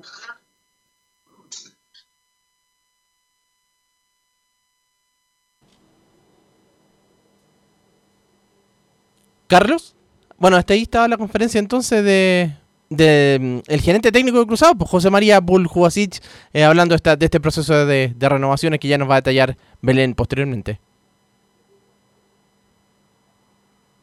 Carlos. ¿No está Carlos parece to- todavía? Bueno. Carlos. Ahí sí. Perdimos contacto, ¿no? Ahí estamos, Carlos. Yo lo escucho bien a don Carlos, Ahí estamos. en todo caso. Ya, Yo también lo escucho, Carlos. Ok, entonces llegamos con la U porque estamos contra el tiempo, porque la pregunta que hizo Belén me pareció interesante. Sigamos con la U, cerramos el capítulo de la U para ir con Católica de inmediato y ahí hacer las preguntas pertinentes. Eh, Felipe, más de la U, de Chile. Sí, ya para cerrar el informe el día de hoy, eh, todavía se busca un lateral por la izquierda que es eh, Gustavo Cortés. Es un jugador que milita en el fútbol extranjero y podría ser una de las cartas eh, que maneja también eh, Luis Rogerio para fortalecer la banda izquierda. Eso por el momento con la U y bueno, ya eh, en esta semana se podría saber ya antes de- del día jueves por ahí que firmen algunos jugadores, sobre todo lo que hablaba Giovanni ahí de Felipe Seymour, que ya se despidió de O'Higgins de Rancagua. Perfecto, muchas gracias. Vaya a Mapocho, compre las empanadas habituales y las lleva a su papá. Sí, Giovanni Castiglione. que lo que estaba comentando, Felipe Seymour sube una foto en sus redes sociales despidiéndose de O'Higgins, recalcando que había sido un año malo para él Ya. y que ojalá no Y- se vuelva a repetir. Y, y con Y esa fue malo también en Calera y fue malo en el español, entonces va a tener que y repetir. con, esa, pa. y con esa campaña de su autocrítica, Universidad Sí. de Chile lo tiene en carpeta para reforzar el club. O sea, son cosas que no se entienden. Yo no entiendo absolutamente nada. Bueno, retomamos con Católica de inmediato con Belén para no cortar el hilo porque Belén hizo una buena pregunta y creo que hay muchas cosas que analizar sobre el informe de la Universidad Católica. Belén, Belén Hernández. Sí, muy buenas tardes nuevamente, don Carlos, y a todos los que nos escuchan hasta ahora. Eh, sí, bueno, como le, le hicimos esa pregunta justamente porque queríamos tener eh, la versión oficial del, del club, era probable la, la respuesta quizás, eh, porque claro, no hay nada oficial, pero desde Racing, o sea, no hay nada oficializado todavía, pero se dice que, que van a asegurar a Eugenio Mena por otra temporada. Sí, es figura en Argentina, es figura en Ranci, entonces quiere decir que no viene Mena. Pero ya que estamos con Católica, Giovanni Castiglione, eh, eh, estamos con... ¿Quién más está en el panel hoy día? Eh, Acá Camilo Carlos. Bueno. Sí. no, no, sí. Sí. Pero la pregunta para todo el panel. Sí. Sobre todo para ti, Giovanni Castiglione y Camilo Vicencio. Pero para ti principalmente, Giovanni Castiglione, que fuiste jugador profesional. Resulta que Bonanote ganaba 25 millones de pesos en su mejor momento, ¿no? Así y es. le dijeron, usted quiere renovar, nosotros también queremos que se quede, pero usted tiene que rebajarse el sueldo 50%. A lo que accedió Buenanote. Bonanote accedió gentilmente, se dio cuenta de la situación del país, dijo ya, perfecto, y quedó ganando 15 millones de pesos. Pero ahora viene de nuevo la medida de Católica. Le está pidiendo que se rebaje su sueldo actual, que de 15 millones de pesos, un 50% más. Yo le pregunto a Giovanni Castiglione y a usted, Camilo Vicencio, ¿en qué situación queda el profesional que tiene que agachar la cabeza y para seguir en un club aceptar una nueva rebaja?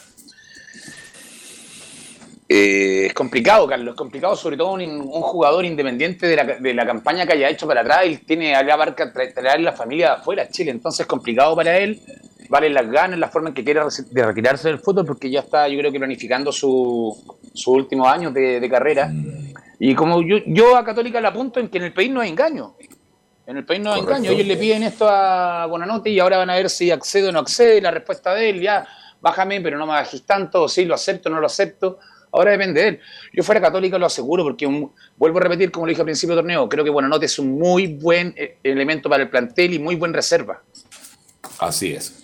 Camilo, ¿cuál es tu visión de, de esta situación de Bonanote? Es complicado no también. ser fácil- no es fácil para él, ¿ah? no es fácil. No, no es fácil porque además es un jugador que ni siquiera es, titular en los últimos años, entonces tener que rebajarse el sueldo, no, no, es titular, juega 5 a 10 minutos, eh, o con, con suerte, o 15 como, como máximo, entonces eh, es complicado para él, a lo mejor de repente puede que esté analizando alguna oferta que le llegue, donde vea más, más posibilidades de, de jugar, es difícil la situación de, de Buenanote.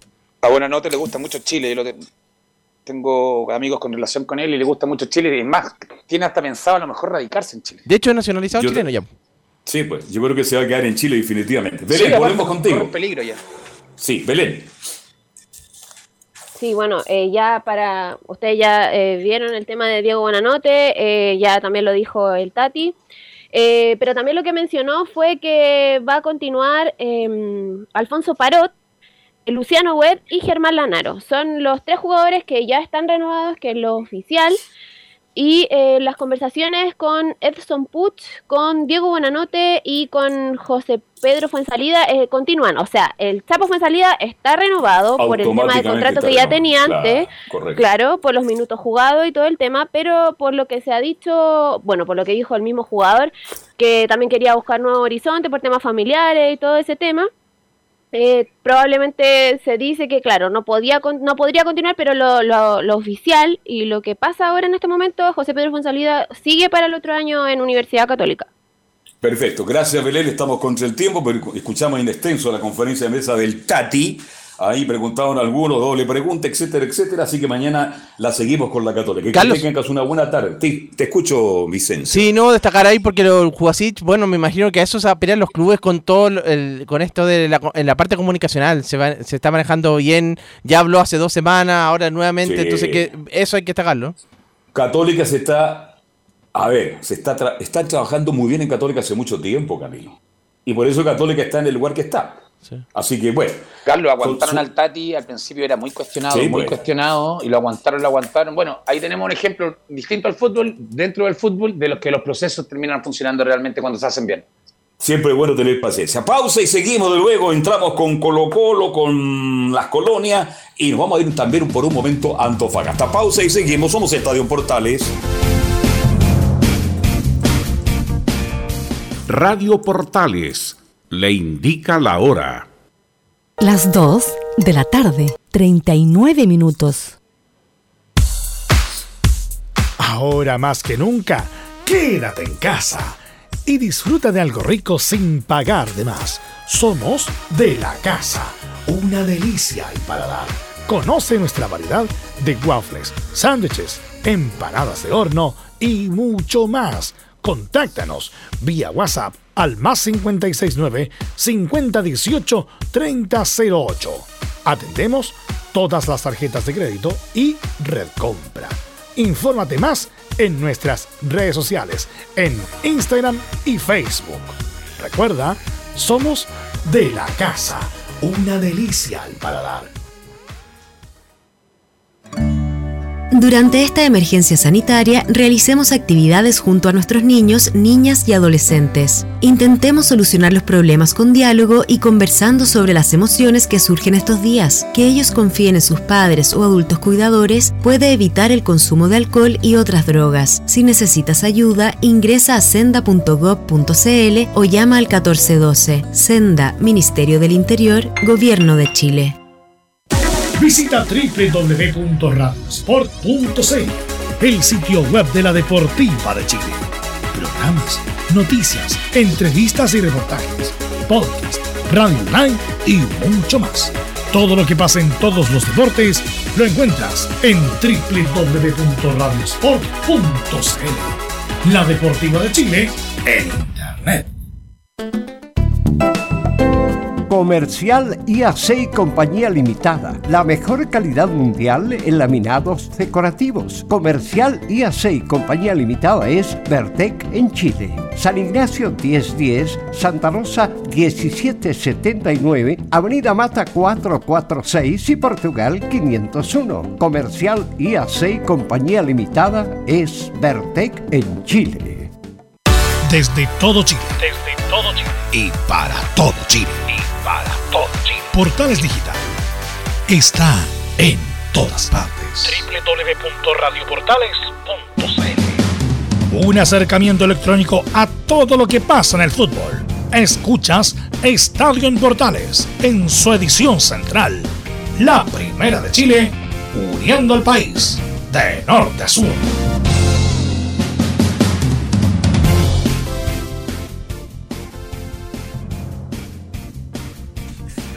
Claro, me- justamente vol- eh, pa- me quedo dando vueltas, justamente pensando ese tema de José María el Tati Buljubasic en la Católica y cómo se maneja comu- comunicacionalmente el cuadro cruzado.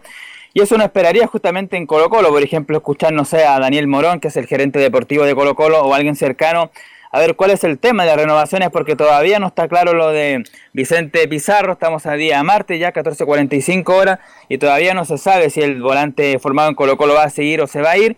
Lo del Colo Gil no se ha sabido, pero, pero hay declaraciones de, de otras personas. Por ejemplo, del representante que estaría viajando la próxima semana a Arabia Saudita, justamente para cerrar el, el vínculo del Leonardo Gil con el cuadro árabe y ahí ya definitivamente llegar a Colo Colo donde sería renovado por, por tres años. Estaría más Leonardo Gil en el conjunto de Colo Colo, así que por lo menos en ese tema ya saldría humo blanco y Leonardo Gil eh, prácticamente ya está listo para seguir la próxima temporada en Colo Colo.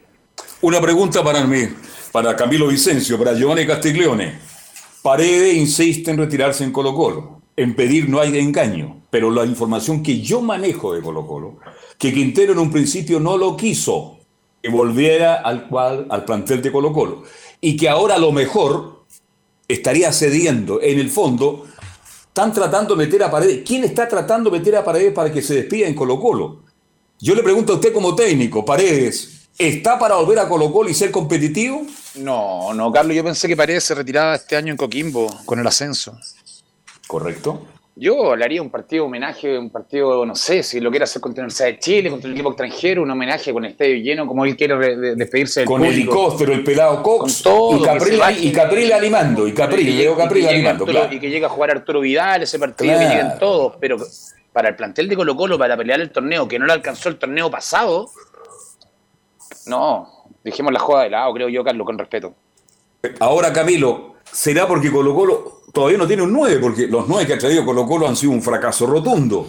Y a lo mejor Paredes marcándose un gol por dos partidos sería mucho más que Santos, mucho más que Morales y mucho más que otros que intentaron ser el 9 de Colo Colo. Pero, ¿usted está de acuerdo con que vuelva a jugar a Colo Colo cuando yo sé que en, un en la primera instancia Quintero estaba en total desacuerdo?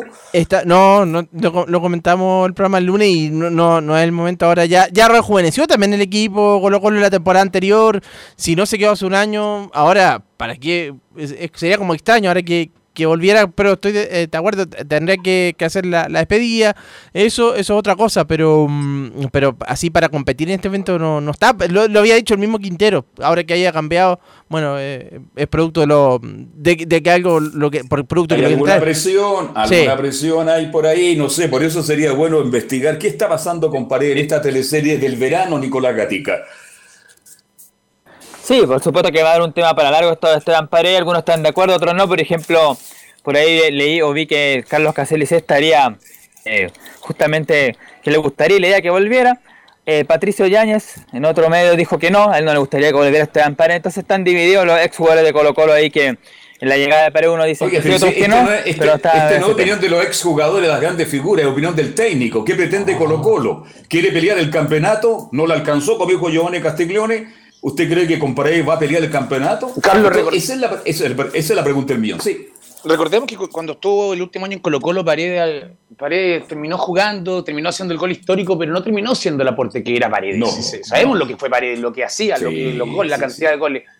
Es más, muchas, se rumoreaba que Colo Colo quería que Paredes hiciera el gol histórico de pasar al chamaco para poder que de ya dejarlo descartado para el resto del torneo para poder estar con el equipo titular indiscutido. Entonces traerlo ahora de vuelta y Colo Colo no necesita a alguien en el camarín, tiene los líderes en el camarín, tiene a Emiliano Amor, tiene al capitán Gabriel Suazo, tiene jugadores, no es como que quieren traer a jugadores, pero tiene 40, tiene mi edad Paredes, tiene 41 años. Yo Usted creo que es muy no joven, Giovanni Castiglione, ¿eh? es muy joven, Giovanni ya ¿eh? no, ya no, no es, no, no va a ser el aporte como era Paredes, como, como lo que fue, que fue histórico, tremendo, goleador innato, ídolo en Colo Colo, pero para eso traemos- traigamos a Caselli también entonces. Claro, traemos a Carlos Humberto Casele, el artillero Cantori, y le colocamos el disco cuando sale. Domingo por la mañana me voy al estadio a cantar. Bueno, algo más de Colo Colo, mi estimado Nicolás Gatica, porque seguimos que, que, que sigue, que no llega, que Gil, que el 50% de Solari. En Colo Colo, como usted decía, no hay ninguna información. Oiga, ¿qué le pasó a Morón? Le decían el loro a Morón. Hablaba mucho en el pasado, ahora habla muy poco. Y no hay información exacta de Colo Colo. Claro, algunos en, en, en Twitter, en las redes sociales le han puesto de morón justamente al gerente deportivo porque no, no ha hablado y tampoco se han cerrado. De hecho, esto es un poco lo que vamos a terminar. Bueno, el regreso de Paredes no se ha conversado en el directorio ni en la comisión fútbol. Se dice que hoy se definiría todo. Lo otro, con el tema de Gabriel Ábalos, Colo Colo ofertó directamente al representante de Ábalos porque el presidente de gimnasia, perdón, de Retiro Junior dijo que no hay nada y que de hecho está más cerca de renovar con el conjunto argentino Junior. Pero yo tengo entendido que termina el contrato a fin de año, el 31 de diciembre, este delantero paraguayo Gabriel Ábalos, así que ahí debería negociar solamente con el representante, así que no, no debería meterse el club, pero está eso en duda. Otro que aparece como opción en la zona ofensiva es un delantero argentino que se llama Cristian Tarragona, que está en Vélez Arfield, el ex equipo de Emiliano Amor, por ahí quizás con el conocimiento que tiene Amor podría recomendarle quizás llegar. Lo de Colo Gil ya dijimos, estará tres años más en Colo Colo. Uno que podría retornar al mediocampo de Colo Colo, siga o no siga Vicente Pizarro, es Esteban Pavés, el mono Pavés como se le conoce, que ya ha tenido 12 ciclos. En Colo Colo sería la tercera y que seguramente ya la vencida para terminar en Colo Colo. Tuvo alguna oferta de México, pero no le satisficieron al, al volante, así que llegaría más al equipo de Colo Colo. Y claro, de aquí a ma- mañana miércoles habría una reunión de directorios justamente para ver ya el tema de, del 9 y de otros nombres que podrían salir así que, como se dice, pues por hoy día no, no hay mucho que hacer, lo único concreto es lo de Leonardo Gil y lo de Cristian Zavala, que ya hay un acuerdo de palabra, pero recién se va a cerrar cuando él llegue de, su, de sus vacaciones. Bien, vamos a estar muy atentos entonces a que de Morón entregue alguna información más oficial mi amigo Nicolás Gatija. Que tenga usted buenas tardes, Nicolás. Buenas tardes. Oye, qué bueno el, el- el apodo de Dituro en España, Camilo Vicencio, ¿ah? Dimuro. Dimuro, sí, sí, sí, sí.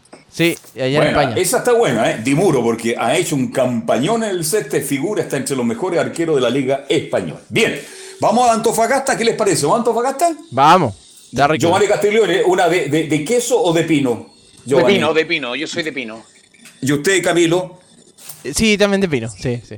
Tres de pino, vamos con Juan Pedrago, estamos en Antofagasta. Carlos Alberto y agregar ahora que también tenemos eh, mechada queso también, la nueva Ah, mechada que tenemos queso. también. También, Me ah. la manda, Eh, por favor, por encargo, ¿ya?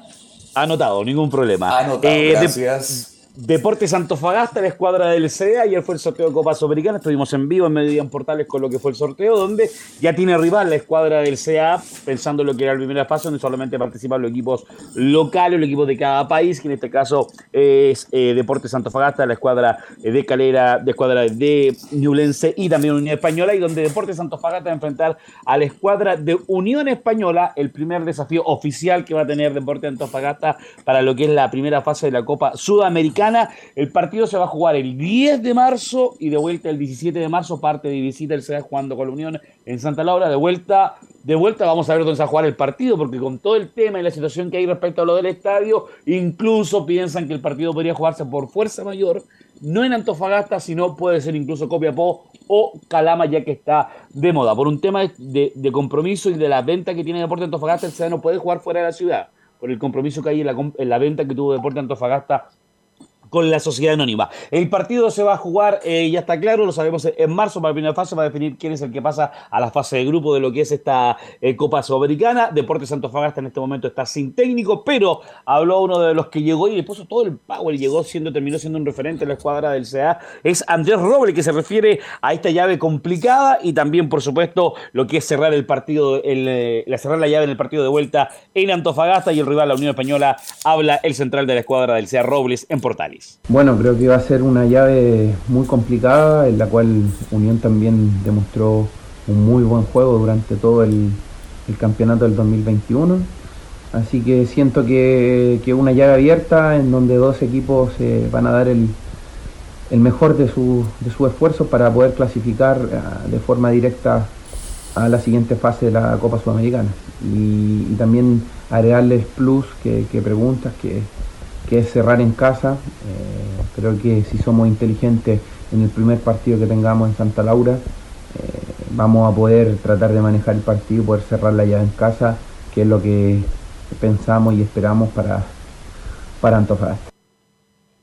Las palabras de Andrés Robles refiriéndose a lo que es el rival de la escuadra Unión Española y sobre todo también en el segundo audio que nos comenta respecto a lo que fue el partido con la escuadra de Guachipato y a esa quizá eh, poca eh, fuerza que se le dio enfrentar esa Copa Sudamericana eh, en un equipo que no estaba todavía 100% armado, sobre todo lo que fue ese compromiso que se jugó a inicios de este año en el segundo audio que tenemos con Andrés Robles refiriéndose a esa situación y lo que hay que hacer para esta Copa Sudamericana que viene el 2022.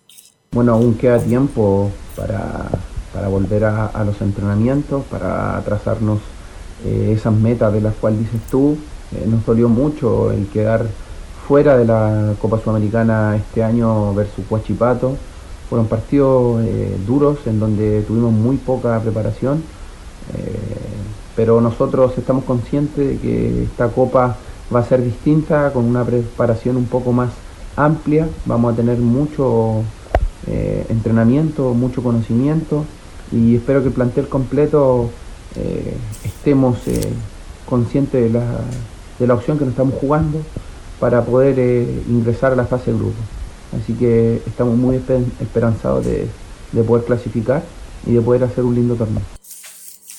hacer un buen torneo, darle la, eh, darle la fuerza y sobre todo la, la tranquilidad a lo que es el hincha, de poder darle eh, fuerza, una buena estrategia, un buen equipo que tiene que llamar Deporte Antofagasta para enfrentar tanto torneo nacional, Copa Sudamericana y sobre todo también la Copa Chile, que también es tan importante en lo que viene para la temporada 2022 para Deporte Antofagasta. Aún no hay nombres de técnico, lo decíamos el otro día, los nombres que, han, eh, que habían se han ido yendo para otros equipos los técnicos. Esperamos esta semana, a más tardar la otra, ya tener el nombre definitivo, quien va a ser el que va a dirigir el barco 2022 de la escuadra del CDA Carlos Alberto. Perfecto, muchas gracias Juan Pedro, muy gentil, muy rica la empanada, la estoy, me estoy deleitando con ella hasta ahora de la tarde. Un abrazo, Juan Pedro, buenas tardes. Buenas tardes, Carlos Alberto. Bien, la noticia que nos impactó ayer por la tarde, tipo cuatro y media de la tarde, Tino, Tino, Tino Palestino, con sus dirigentes a la cabeza, ¿ah? con el... Bueno, Huawei. Resulta que...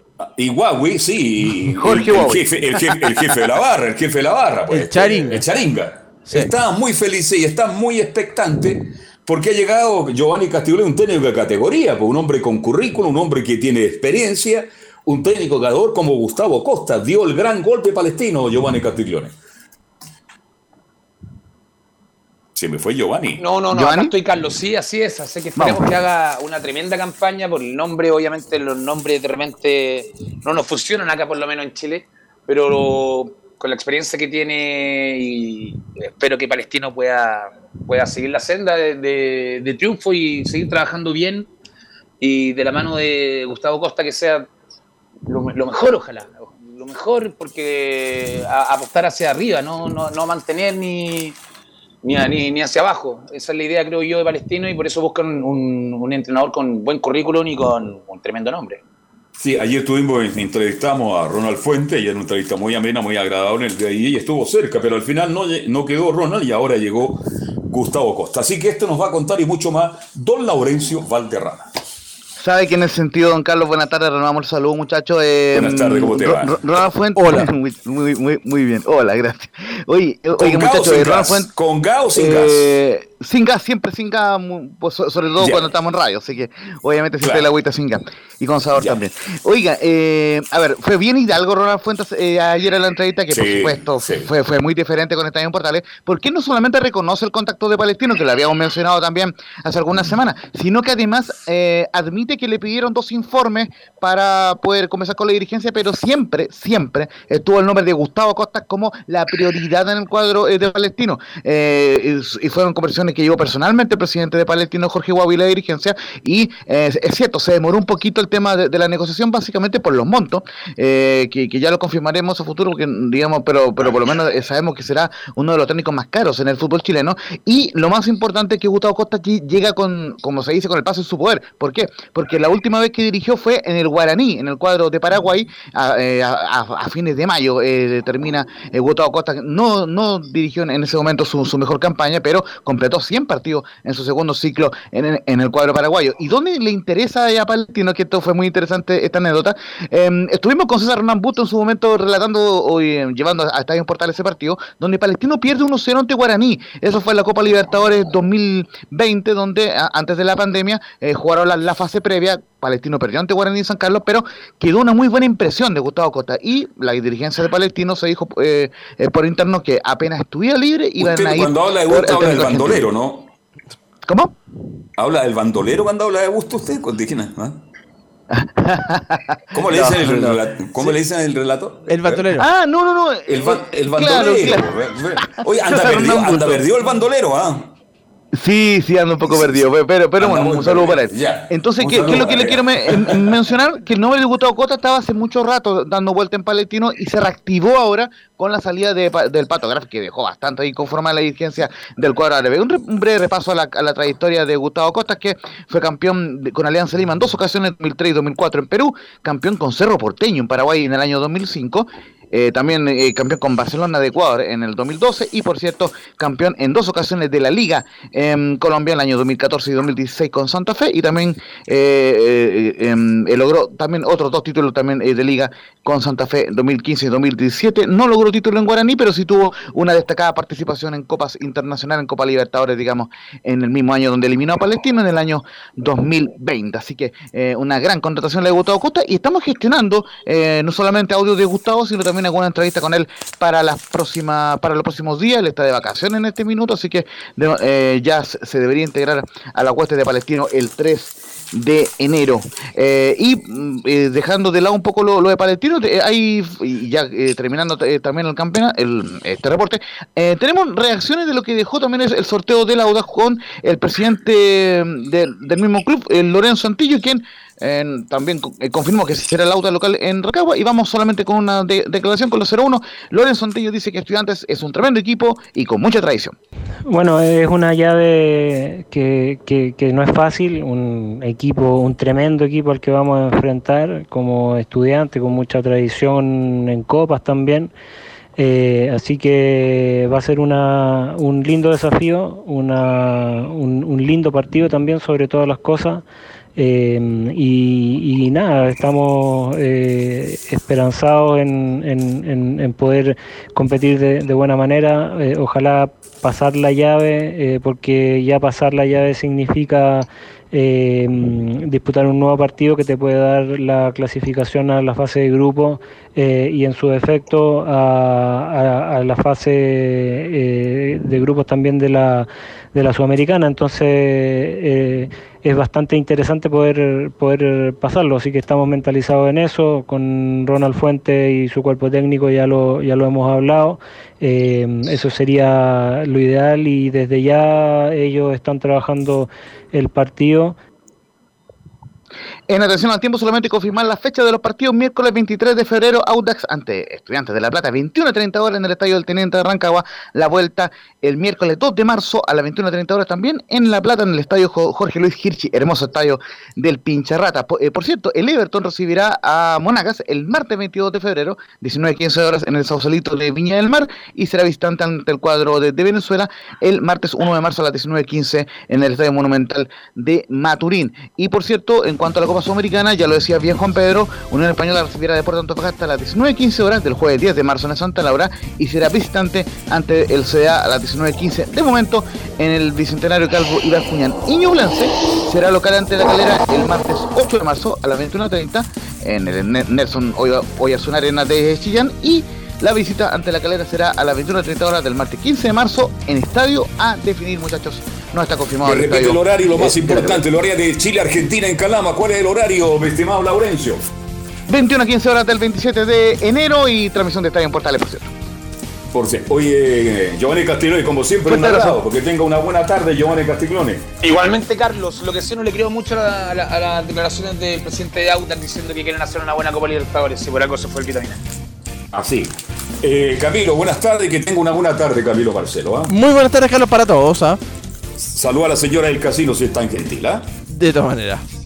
Perfecto, gracias, buenas tardes, Emilio Freisa. Mañana a la una y media, si Dios no dispone otra cosa, reporteros, periodistas, locutores, relatores, amigos y todo el mundo, hacemos de nuevo, si Dios quiere, Estadio Portales. Gracias, buenas tardes, hasta mañana. Llámame, chao.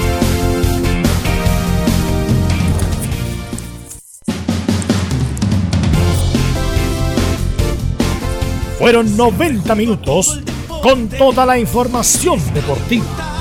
Vivimos el deporte con la pasión de los que saben. Estadio en Portales fue una presentación de Almada Comercial y Compañía Limitada. Expertos en termolaminados decorativos de alta presión